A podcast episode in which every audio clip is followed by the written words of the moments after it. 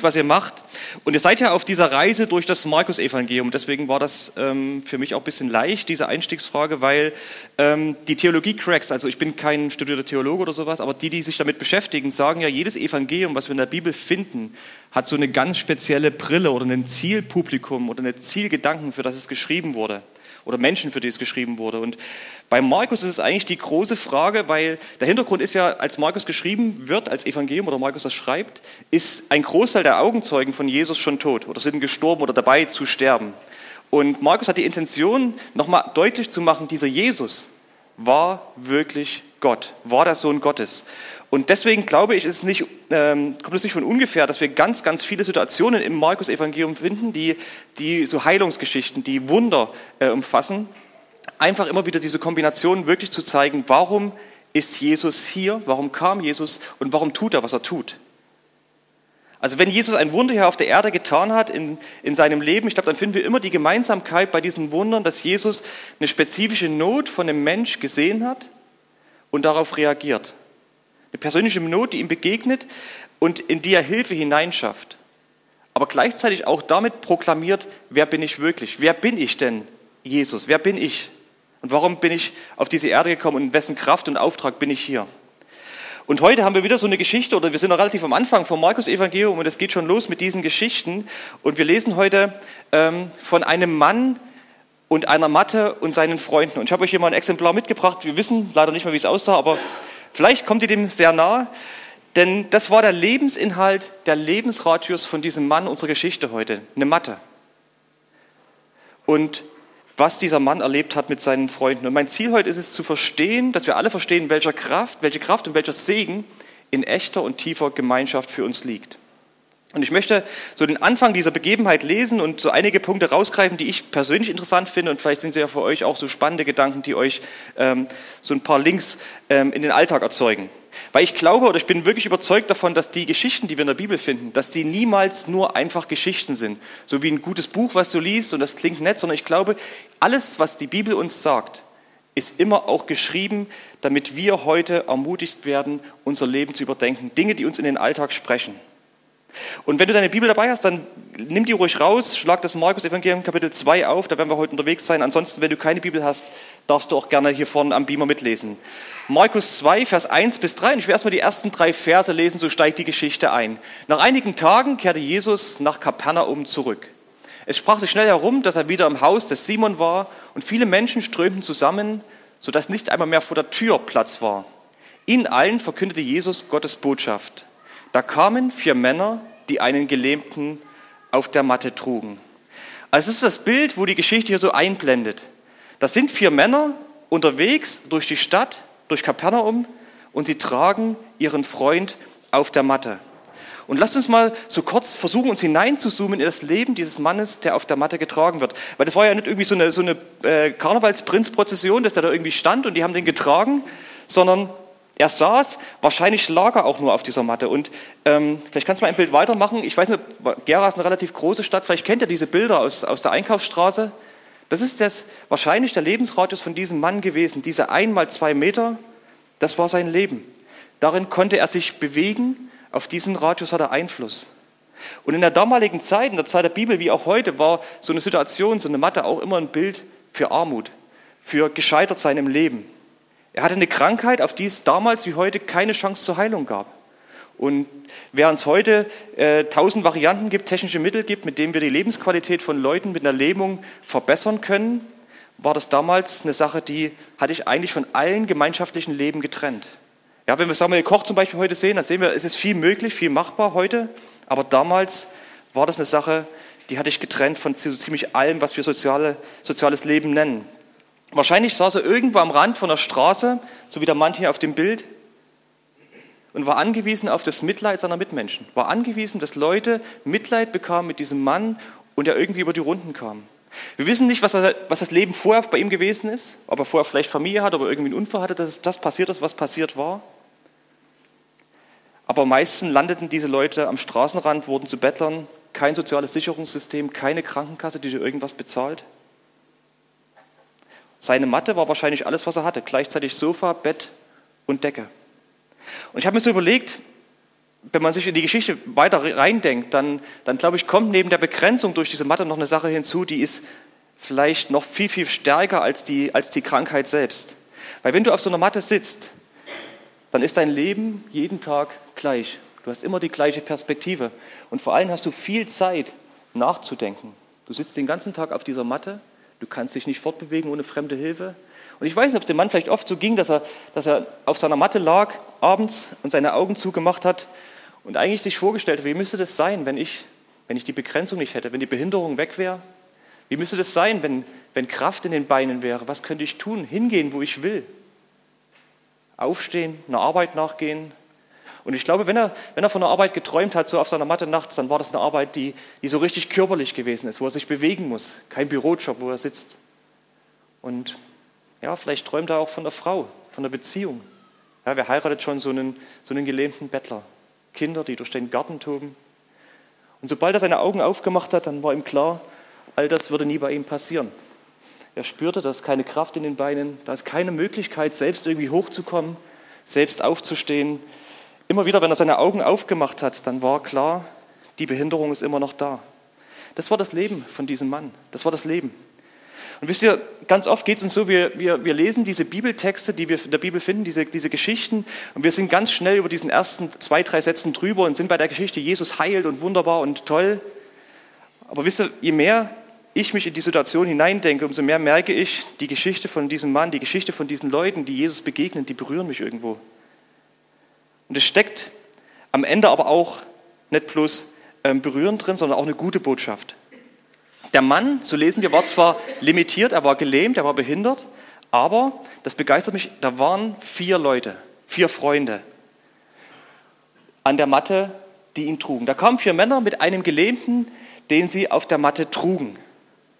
Vier Freunde, die seine Grenzen irgendwo gesprengt haben. Er war nicht allein in der Situation, er hatte mindestens vier Leute, die für ihn so ein Schlüssel zurück ins Leben gewesen sind. Und es gibt ein Sprichwort, das gefällt mir sehr gut, wenn du mal eins weitermachen kannst. Wer echte Freunde hat, kann nicht gescheitert sein. Also wenn du in deinem Leben wirklich echte Freunde hast, dann gibt es eigentlich keine Situation, in der du wirklich gescheitert bist. So schlecht die Situation für den Mann auch war, er hatte Freunde und diese Freunde haben ihm geholfen, seine, seine Möglichkeiten in seinem Leben extrem zu erweitern. Es gab Gemeinschaft für diesen Mann. Und ich will versuchen, in dieser Geschichte so drei Stufen einzuziehen. Und die erste Stufe ist, es gab eine Mattengemeinschaft. Es gab mindestens vier Menschen in seinem Leben, die für diesen Mann irgendwie gesorgt haben, die sich um den Mann gesorgt haben, obwohl er ihm nichts geben konnte. Ja, er konnte nichts zurückgeben. Und ich glaube, diese Situation hat, hat ganz, ganz viel Hemmung in ihm erzeugt. Ängste, die er überwinden musste, um so eine Freundschaft, so eine Beziehung überhaupt zuzulassen. Weil, wenn wir heute vielleicht durch die Stadt gehen und wir sind vielleicht auch ein bisschen sozial engagiert, dann dann hat man schnell mal einen Euro, den man da hinschmeißt und sagt, komm, ähm, ich gebe dir was von meinem Reichtum. Aber in der Kultur, in der dieser Mann lebte, da war es noch eine Sache, die so unterschwellig mitschwang, die machte es für ihn überhaupt nicht viel einfacher.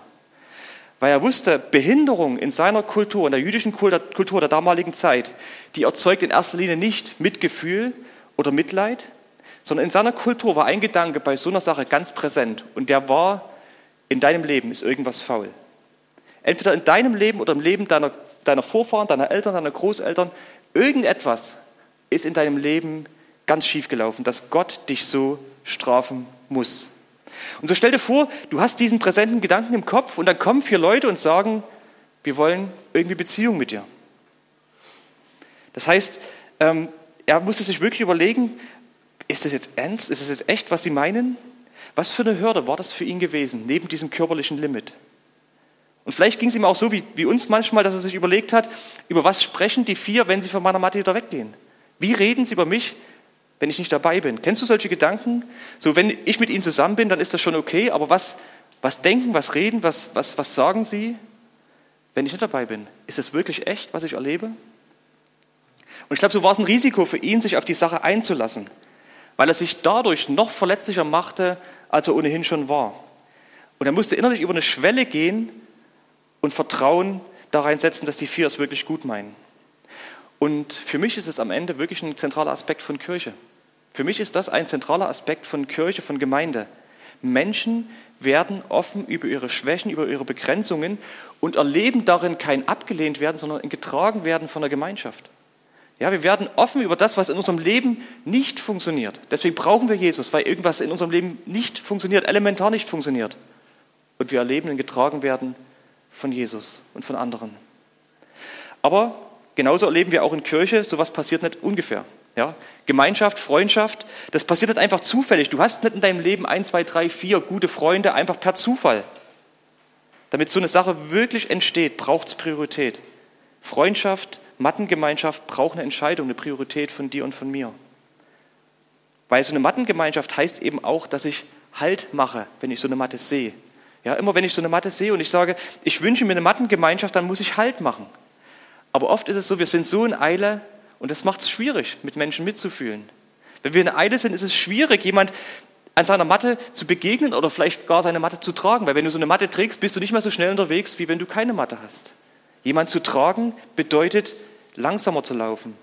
Und oft ist es bei mir so, ich merke so ein selbstgemachter Stress, volle Agenda, schlecht geplante Zeiten in meinem Leben sind oft wirklich für mich so ein Limit, Mattengemeinschaften zu erleben. Ich habe mir das schon oft für mich selber gesagt, wir leben in einer Kultur, wir leben in einer Zeit, wir, hatten noch nie, wir haben noch nie so viel Freizeit gehabt.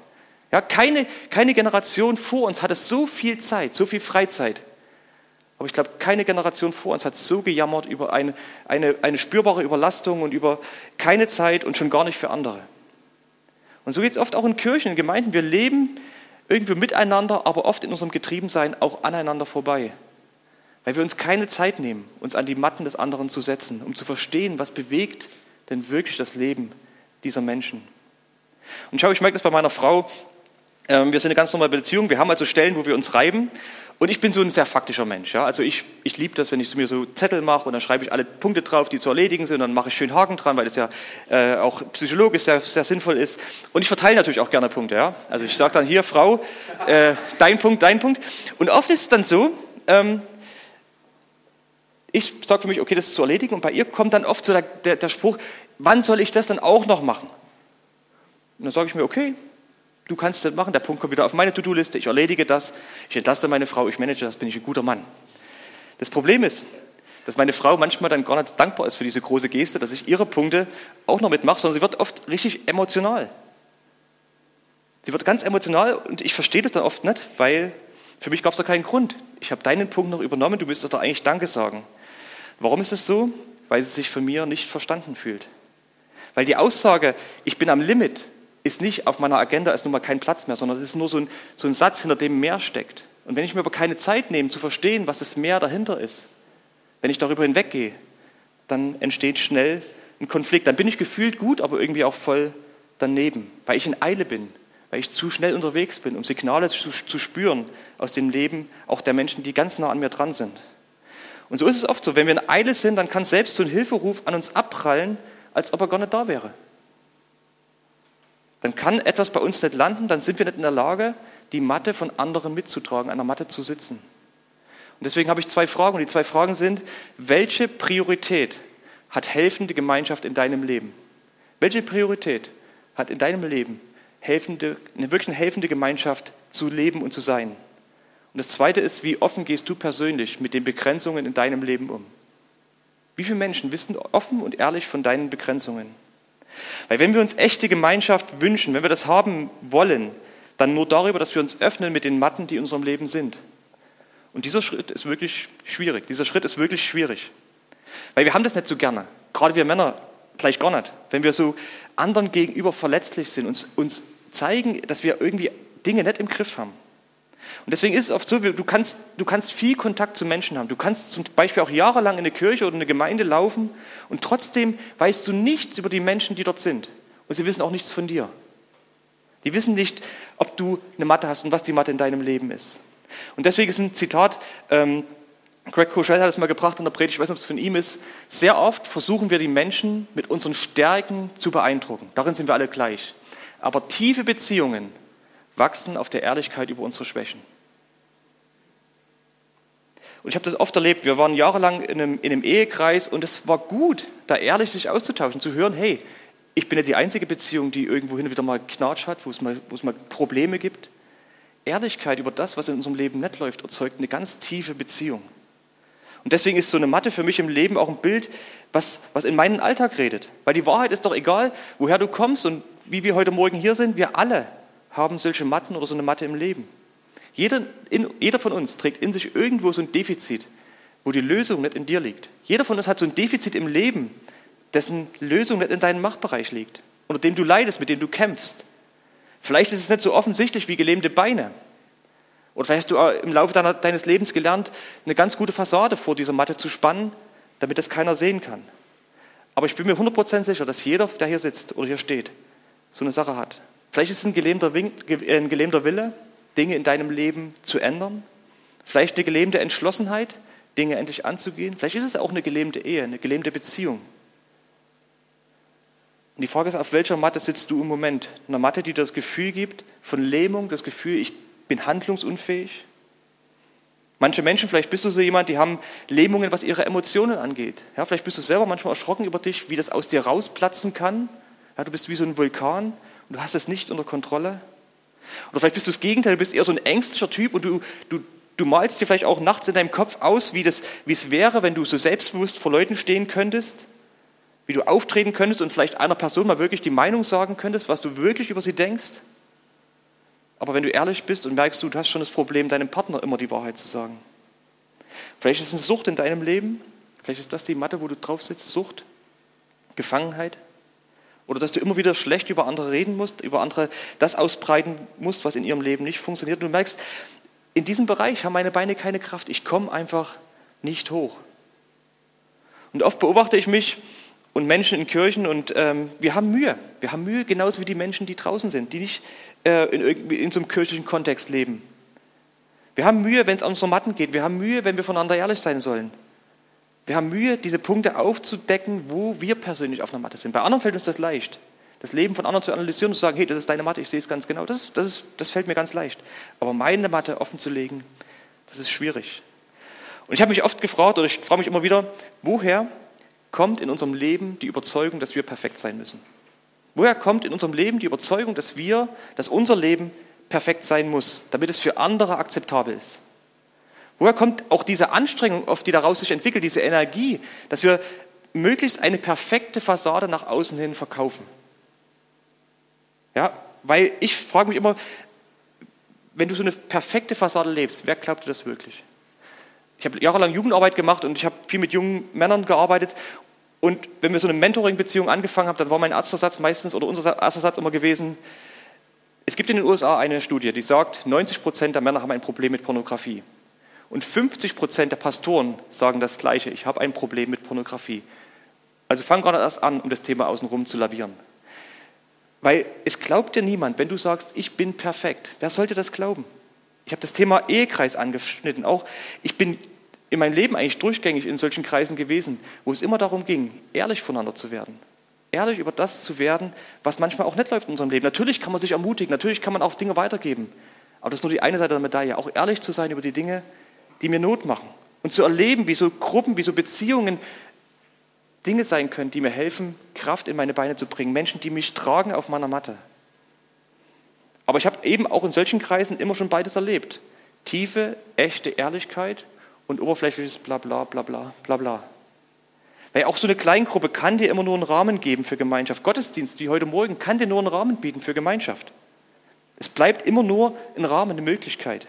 Du kannst jahrelang in einen Hauskreis gehen, du kannst jahrelang in eine Gemeinde gehen, du kannst sogar jahrelang verheiratet sein, in der Familie leben, mit Freunden unterwegs sein, ohne deine Matte auch nur einmal ehrlich gezeigt zu haben. Das können wir. Wir sind, so schizophren sind wir Menschen.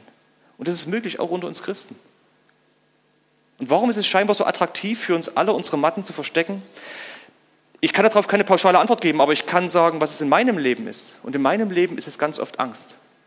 Angst oder Furcht, Angst, die mich so einschnürt, Angst, die mich einschüchtert. Ich habe Angst, dass andere mich dann meiden. Ja, gerade wenn du in Verantwortung stehst, dann hast du noch viel, viel, eine viel präsentere Angst, dass Leute dich dann nur mal akzeptieren, dass Leute dich abwerten, dass du dich verletzbar machst. Viele von uns haben Ängste in uns drin, die uns wegtreiben von so einer Mattengemeinschaft. Wir fangen an, uns zu isolieren. Und deswegen liegt wirklich die Wahl bei uns persönlich in uns drin. Will ich mich isolieren oder will ich wirklich echte, tiefe Gemeinschaft zulassen? Das ist meine Entscheidung und deine Entscheidung. Und Ehrlichkeit dafür, diesen Grundstein musst du selbst legen. Der Mann in unserer Geschichte der hatte Freunde und die Freunde haben ihn getragen. Ich weiß nicht, wer von euch 4M kennt, dieses Männerdings, diese Männerarbeit. Wir haben einige aus unserer, aus unserer Gemeinde, die haben da mitgemacht und die haben gesagt, eins der, äh, man darf ja nicht drüber reden, aber ich erzähle es trotzdem, ähm, äh, eins der, der krassesten Dinge, die sie erlebt haben, war gewesen, ähm, dass, dass du, die mussten immer so als fünf oder, oder mehr Teams, also Männer zusammenlaufen und für eine gewisse Zeit musste das Team immer einen aus dem Team tragen. Und da war jemand gewesen, der war auch fast zwei Meter groß und auch nicht ganz so jetzt, sag mal, also ein bisschen wie ich, auch mit Bauch. Ähm, und er hat gesagt, der Mann hat Rotz zu Wasser geheult, weil er das nicht zulassen konnte, dass, oder nicht, also er wollte es einfach nicht, dass, dass, weil er, er wusste ja, wie er körperlich ist, dass diese anderen vier ihn tragen. Und es war für ihn ein Unding. Und oft habe ich für mich gedacht, natürlich, da ist es so präsent, aber für uns in unserem Alltag, in unseren Problemen, in unseren Begrenzungen ist es oft genauso. Wir haben ein riesiges Problem, Menschen zu sagen, hey, helf mir tragen. Ich kann es nicht allein. Helf mir bitte tragen. Wer trägt dich? Das ist eine wichtige Frage. Wer darf dich tragen? Wer darf so nah an dich heran, dass er dir helfen kann, Hand an deine Matte zu legen? Hand an das Problem zu legen, was in deinem Leben ist. Ich glaube sehr stark, dass es ein Bild ist, was Gott sich von Gemeinde wünscht. Johannes, äh, 1. Johannes 4, Vers 18, da steht, in der Liebe ist keine Furcht. Ja? Das, was uns oft wegtreibt von Ehrlichkeit, ist Furcht. Denn Gottes vollkommene Liebe vertreibt jede Angst. Wer noch Angst hat, mir geht es oft so, rechnet mit Strafe, rechnet mit Ablehnung. Bei dem hat die Liebe ihr Ziel noch nicht erreicht. Meine Angst, um was sie sich auch immer dreht, wird immer dieser Sehnsucht nach Angenommensein aus Liebe entgegenstehen. Und die Antwort, wie du darauf reagierst, die liegt in dir. Ich habe eine kleine Liste gemacht. Was sind so klassische Ängste? Ja, wir haben Angst vor Ablehnung. Ganz klar, wir haben Angst, dass Menschen uns nicht mehr so sehen, wie wir uns wünschen, dass sie uns sehen. Wir haben Angst vor Verletzungen, dass Menschen mit einmal, dass ich Menschen eine Waffe in die Hand gebe. Das mache ich natürlich. Wenn ich meine Fehler nach außen trage, dann gebe ich Menschen auch die Waffe in die Hand, mich ganz tief zu verletzen. Wir haben Angst, als das erkannt zu werden, wer wir wirklich sind. Wir haben vielleicht jahrelang an der Fassade gebastelt und jetzt erkennen Menschen, wer ich wirklich bin, wer dahinter steckt. Eine Urangst seit Adam und Eva, erkannt zu werden. Ich schäme mich für Dinge, die in meinem Leben sind. Oder vielleicht Angst, was Besseres zu verpassen. Das Leben, die Frau, der Job, die Freunde, das ist vielleicht nur die zweitbeste Möglichkeit, die ich haben könnte. Andere Freunde, andere Frau, andere Möglichkeiten, das würde vielleicht noch viel besser zu mir passen. Oder einfach die Angst, zu kurz zu kommen. Mein Ziel ist heute, und ich hoffe, das kommt an, dir Mut zu machen, dass du mutig wirst, dass Menschen dir helfen dürfen, deine Matte zu tragen. Weil jeder von uns so eine Matte hat und jeder braucht in bestimmten Situationen Träger, die ihm helfen. Und vielleicht bist du im Moment unglaublich stark, vielleicht, vielleicht geht es dir auch gerade gut, dann will ich dich ermutigen, dann sei ein Träger in deinen starken Zeiten. Sei ein Träger, investiere in andere, weil du weißt nicht, wie schnell sich Dinge auch in deinem Leben drehen können, ändern können. Bei uns war das so, eine Geschichte von uns, unsere zweite Tochter, ähm, als sie so circa anderthalb Jahre alt war, bis dahin lief eigentlich alles gut. Ja, war was Schönes zu erzählen, unser Kind, das geht ins Bett und hinlegen und Tür zu, Licht aus. Alles gut, alles super. War ja, du fühlst dich gut, ne? wenn du als Eltern, wenn du Dinge erzählen kannst, die gut laufen, das ist sehr, sehr schön. Ähm, und dann hat sich aber das, ich will nicht sagen 180 Grad, aber hat sich sehr stark gedreht. Sie hat einen extrem starken Willen und das passende Organ dazu. Und dann hast du die Situationen an der Edeka-Kasse mit Hinschmeißen und Schreien. Und das ist übrigens, das ist übrigens ein, super, ein super Training für Menschenfurcht. Ja? Kinder an der Kasse, die, die äh, irgendwas wollen, was du ihnen nicht geben möchtest, ist ein super Training für ähm, nicht gelebte Menschenfurcht. Aber auch eine Sache, über die sprichst du nicht so gerne. Ja, wir hatten auch die Situation gehabt, wir haben das einmal durchgezogen und dann kommt der Edeka-Chef und hinterher und gibt dir Überraschungseite, Onkel schenkt's dir. Ja, also wir haben, die, wollte so Überraschungseite sind ja vorher aufgebaut, geschrien, geschrien, geschrien und dann, wo wir durch waren, haben gesagt, ja, durchgekämpft, kommt er und sagt hier, der, gut, der gute Onkel schenkt's dir. ja, aber so sind die Geschichten, die das Leben schreibt. Nein, aber das sind aber die Geschichten, die, die, du auch nicht so gern nach außen trägst. Ja? Dass dein Kind gut schläft, dass dein Kind gut in der Schule ist, das erzählen wir gerne. Aber das, was uns beschäftigt, aber auch zwischen uns, in, in dieser Zeit war die Liz, so heißt die Kleine, ungefähr ein Vierteljahr lang krank. Er hat ein Vierteljahr lang permanent irgendwelche Lungenerkältungen, Bronchitis und so weiter. Und wenn du eine Frau bist und Kinder hast, dann, dann bewundere ich, ich bewundere wirklich Frauen, weil Frauen können eine unglaubliche Energie entwickeln, ähm, wenn es um Kinder geht. Und meine Frau war genauso, die hat gekämpft, gekämpft, gekämpft bis zu diesem Punkt, wo es ihr eigentlich sprichwörtlich die Füße weggezogen hat, wo einfach nichts mehr ging. Und wo das emotional so rausgebrochen ist, ich kann nicht mehr. Ich bin wirklich am Limit oder übers Limit, weit hinaus. Und auch Ehen haben manchmal so Momente, wo wir einfach einander nicht an unsere Matte lassen. Aus irgendwelchen Gründen. Wir lassen selbst unseren Partner oft nicht an die Matten ran und sagen vielleicht schon einen Monat eher, hey, ich bin wirklich, ich laufe am Begrenzer. Und es war kein besonders begeisternder Moment für mich als Mann, deine Frau am Ende, das Kind krank und ich musste beruflich noch einige Tage weg. Und es war eine extrem herausfordernde Zeit, weil bis dahin war alles eigentlich gut und wir konnten viel erzählen. Und plötzlich landest du auf so einer Matte und merkst, ich, ich krieg's allein nicht mehr unter die Füße. Und da haben wir gemerkt, es ist Gold wert, wenn du gute Beziehungen hast, wenn du Menschen hast, denen du ehrlich sagen kannst, wie es dir geht. Und Menschen, wo du weißt, die werden dir helfen, die Matte mitzutragen. Und ich möchte uns ermutigen, dem Priorität zu geben, dass du in Menschen investierst, dass du enge Gemeinschaft um dein Leben herum zulässt. Wer hilft dir tragen? Hast du eine Kleingruppe? Hast du Menschen in dieser Gemeinde, die nah an dir dran sein dürfen? Die wirklich wissen, wie es dir geht? Und die auch fragen dürfen, wie es in dir aussieht. Und nicht so eine, so eine, so eine Proforma-Frage, wie geht's dir? Sondern die wirklich wissen wollen, wie es dir geht. Weiß dein Mann, weiß deine Frau, wie es in dir aussieht. Wo steht deine Familie? Hab Mut, dich auf echte, liebevolle Gemeinschaft einzulassen. Und das ist eigentlich erst das erste Level, aber keine Angst, ich ziehe die anderen beiden nicht so intensiv auf, weil auch ich muss pünktlich zum Mittagessen kommen. Aber die Geschichte geht ja noch weiter. Das Tragen ist ja wirklich bloß erstmal der Einstieg. Und ich will euch auch ermutigen, die Texte zukünftig wirklich mal bewusst jeden Vers zu lesen. Weil es ist oft mal wichtig, dass wir wirklich die Tragweite dieser Texte verstehen. Markus 2, Vers 4. Weil sie wegen der vielen Menschen nicht bis zu Jesus durchkommen konnten, deckten sie über ihm das Dach ab. Durch diese Öffnung ließen sie den Gelähmten auf seiner Matte hinunter. Und stell dir die, Szene jetzt vor, ich denke, hier ist noch ein Obergeschoss drüber, aber stell dir vor, das wäre das Obergeschoss. Du sitzt hier Sonntag in eurem Gottesdienst, ähm, ist nicht, ist das Dach, okay, ja, das passt ja perfekt. Wir hätten es, wir machen, wir hätten es machen können. Aber stell dir vor, du sitzt hier wieder, wieder Jens Uwe und mit einmal rieselt dir irgendwie Dreck auf die Stirn und du schaust nach oben und mit einmal fällt dir das erste Brett oder die erste Lampe hier aus, aus der Fassung und, und dann entsteht ein Loch. Und jemand lässt hier an einem Strick jemand nach unten. Also Freunde, die Freunde klettern aufs Dach, reißen das Dach einfach auf und das ist für mich so die nächste Ebene von Gemeinschaft, das ist eine Dachzerstörergemeinschaft. Dachzerstörergemeinschaft, das sind wirklich krasse Freunde. Ich glaube, es sind Freunde, die wir uns alle wünschen. Ich glaube, es ist auch so eine Art Freund, der ich gerne für andere sein will. Das sind Menschen, die hören nicht nur von dem Problem, sondern sie werden auch aktiv und handeln. Ja, sie sitzen nicht bloß neben der Matte und sagen, oh, die ist wirklich schlecht, sondern sie, sie machen was, sie sind aktiv. Und eine Dachzerstörergemeinschaft, das klingt vielleicht negativ, aber das um dich herum zu haben, heißt Menschen zu haben, die für dich Möglichkeiten schaffen, dass du zu Jesus kommst. Dass Menschen da sind, die, die, die Veränderung in deine Not bringen wollen. Und wenn du das hast, dann hast du extrem viel gewonnen. Und ich glaube, Jesus selbst hat diese Sache auch sehr berührt. Als er das gesehen hat, wir lesen das in, in 2. Markus 5, als Jesus ihren festen Glauben sah, sagt er zu dem Gelähmten, mein Sohn, deine Sünden sind dir vergeben. Und ich glaube wirklich, Jesus hat in diesen fünf Leuten, in diesen fünf Freunden etwas von dem gesehen, was er sich wirklich unter echter Gemeinschaft vorgestellt hat. Eine Gemeinschaft, die einfach praktisch Hingabe füreinander lebt. Eine Gemeinschaft, in der jeder für den anderen bereit ist, eine extra Meile zu gehen. Schau, die Jungs haben ja nicht überlegt vorher, äh, wir nehmen eine Handkreissäge mit und wir nehmen das mit einem Brecheisen, damit wir das Dach irgendwie aufmachen können. Die haben das mit bloßen Händen, haben die dieses Dach aufgerissen. Klar war das vielleicht damals nicht ganz so äh, super gebaut wie heute bei uns, aber sie haben gesagt, schau, oder sie haben sich alle draußen hingestellt vor die Tür und haben gesagt, hey, jetzt sind wir schon mit einer Matte hierher gelaufen, aber siehst du, ist alles voll, wir stellen uns irgendwie hier ein bisschen günstig und wenn dieser Jesus rauskommt, vielleicht, wenn wir laut rufen, vielleicht hast du die Chance und der, und das sieht sich, nee, sie setzen alles daran, dass dieser Mann vor die Füße von Jesus kommt. Und ich finde es deswegen auch bezeichnend, dass Jesus nicht sagt, mein Sohn, dein Glaube hat dich gerettet oder irgend sowas, sondern er sagt, ihr, als Jesus ihren Glauben, den Glauben dieser Gemeinschaft sah, ihr Vertrauen. Das Vertrauen dieser Gemeinschaft, die sich für Männer mit ihren dreckigen Händen, die von oben runter geschaut haben und diesen Mann direkt vor die Füße von Jesus gelegt haben. Und das ist die dritte Ebene, eine Heilsgemeinschaft.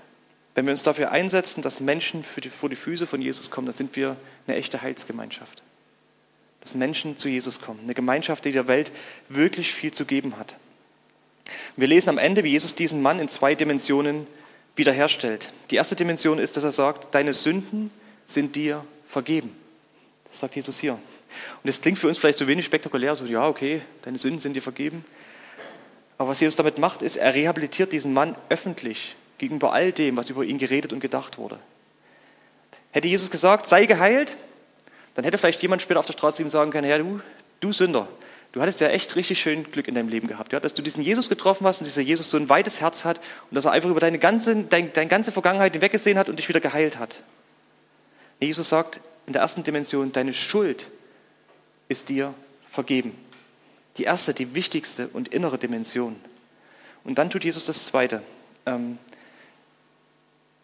er sagt, aber ich will euch zeigen, dass der Menschensohn die Macht hat, hier auf der Erde Sünden zu vergeben. Und er forderte den Gelähmten auf, steh auf, nimm deine Matte und geh nach Hause. Da stand der Mann auf, nahm seine Trage und ging vor aller Augen hinaus. Fassungslos sahen die Menschen nach und riefen, so etwas haben wir noch nie erlebt. Jesus sagt, roll deine Matte zusammen und geh. Diese Matte, die noch bis vor zehn Minuten sein ganzer Lebensradius gewesen ist, ein sichtbares Zeichen seiner Begrenzung, seiner Limitierung, das Symbol dafür, dass er krank und dass er unbrauchbar war mit seinem Leben. Jesus sagt, roll diese Matte zusammen und geh. Und die Zuschauer reagieren geteilt. Die einen, die sind innerlich fast explodiert. Ja, die, sind, die waren fassungslos, die Pharisäer waren fassungslos. Wie kann dieser Jesus das tun? Wie kann der sagen, deine Sünden sind dir vergeben? Wie kann er sowas tun? Und es ist immer wieder interessant, auch im Markus-Evangelium, wie blind Leute für das offensichtliche Handeln von Jesus sein konnten, für offensichtliche Wunder. Und deswegen auch manchmal, ich habe oft denken wir so, so, so, so, von oben herab über die Pharisäer, aber ich frage mich, manchmal geht es mir das manchmal ähnlich. Ja? Andere Kirchen sind erfolgreich, bei anderen entscheiden sich Menschen für Jesus. Kann ich mich da wirklich ehrlich mitfreuen? Oder ist da oft so dieser, dieser latente Neid, ja, ich war nicht daran beteiligt, es ist nicht bei uns passiert. Kannst du dich wirklich freuen, wenn Gott heute noch das Wunder von Veränderungen in Menschen tut? Auch die Einstellung gegenüber anderen Christen, anderen Kirchen kann eine riesige Matte sein für uns heute. Und die Reaktion der Heilsgemeinschaft finden wir am Ende. Sie lobten Gott und waren außer sich verstaunt. So etwas haben wir noch nie erlebt. Eine Sache am Ende von dem Text, die mir noch wichtig ist, so ein Detail. Ähm, warum warum lesen wir dort, dass Jesus zu ihm sagt, nimm deine Matte und geh? Warum sagt Jesus das? Warum, warum tut er das? Warum sagt er nicht, steh auf, tanz, freu dich an deinen Beinen, die jetzt funktionieren Lass diesen alten Lumpen hier, den haut der Petrus später in die gelbe Tonne und, und entsorgt den. Warum, ist eine Frage, warum, warum muss er dieses Symbol seines alten Lebens weiter mit sich herumtragen? Was ich oft erlebt habe immer wieder erlebe, ist, dass Menschen, die Gott wiederherstellt, dass Menschen, die aus einer Not Freiheit erleben, die heil werden innerlich, genau da, wo Jesus sie berührt, wo Jesus sie verändert hat, eine unglaubliche Autorität und auch eine Verantwortung haben, anderen Menschen in ähnlichen Lagen zu helfen. Wenn Gott dir aus einer Sache, dich aus einer Sache befreit hat, wirklich ähm, neues Heil in dir geschaffen hat, der Punkt, wo das passiert ist, wenn du so etwas ganz spezifisch hast in deinem Leben, dann ist es eine Autorität, die du hast, anderen Menschen in ähnlicher Lage zu helfen. Und die Matte unter dem Arm ist also kein Zeichen von Schwäche, kein Stigma, sondern Autorität. Du hast eine Geschichte, jeder von uns hat eine Geschichte. Jetzt geh raus und erzähl diese Geschichte, wie Jesus dein Leben verändert hat. Nicht immer enden diese Geschichten in unserem Leben so offensichtlich wie hier, dass Jesus unsere Probleme wegnimmt. Aber immer kommt Jesus mit Kraft, mit Liebe mit neuer Perspektive in deine Situation hinein. Mit Veränderung, dass du deine Matte zusammenrollen kannst und dich gebrauchen kannst, lassen kannst in dieser Welt.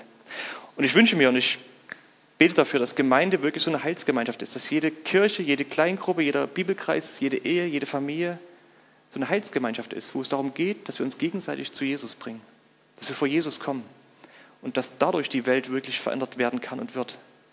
Und ich möchte am Ende dafür beten, wer sieht deine Matte, wessen Matte trägst du mit und für wen hast du das Anliegen, dass Jesus ihn berühren soll?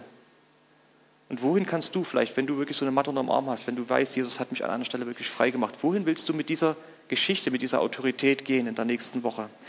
Ich möchte enden mit dem Zitat, bevor ich gerne noch beten will, von Jean Vanier, der schreibt, eine Gemeinschaft ist, nur, nicht, ist nie nur für sich selbst oder zu eigener Herrlichkeit da. Sie gehört zu etwas viel Größeren und Tieferen, zum Herzen Gottes, das die Menschheit zu ihrer Erfüllung bringt. Und da würde ich gerne noch beten. Vater im Himmel, ich danke dir, dass du uns solche Geschichten wie die Geschichte von diesem Mann einfach wirklich so in die Bibel hineinschreibst. Danke Gott, dass wir, dass wir so solche Wahrheiten aus deinem Wort herausziehen können. Danke, Vater, dass wir wissen dürfen, dass du unsere Begrenzungen siehst. Du hast uns so gemacht und so, du siehst uns auch so, wie wir sind und mit unseren ganzen Matten und Begrenzungen und Schwächen. Und trotzdem haben wir vorhin auch im Abendmahl gehört, und trotz allem, dass du das alles siehst, bist du bereit, dich für uns hinzugeben. Jesus, ich danke dir für diese, für diese Zusage, dass du uns in dieser Not begegnen willst. Und ich bete wirklich für jeden Einzelnen, der heute Morgen hier ist. Ich bete auch für mich, dass du uns Mut schenkst zur Ehrlichkeit. Schenk, dass wir Menschen sind, die offen sind über diese Dinge, die in unserem Leben nicht laufen. Du weißt, dass wir nicht perfekt sind und trotzdem liebst du uns. Und schenk, dass wir dieses, dieses perfekte Fassadendenken aufgeben, Menschen in unser Leben hineinlassen, Träger haben auf unseren Matten und auch selbst zu Trägern werden. Und ich danke dir, Vater, dass du so eine Matte auch zu einer wirklichen Botschaft machen kannst in unserem Leben. Und ich bete, dass wir, wenn wir so eine Matte haben, dass wir das neu erkennen, was du uns an Heil geschenkt hast. Dass wir rausgehen in die neue Woche und wirklich darin Botschafter sind, wie du unser Leben verändert hast. Danke, Jesus, dass du mit uns gehst und danke, dass du ganz, ganz viele Herzen hier verändert hast und es auch weiter tun willst. Amen.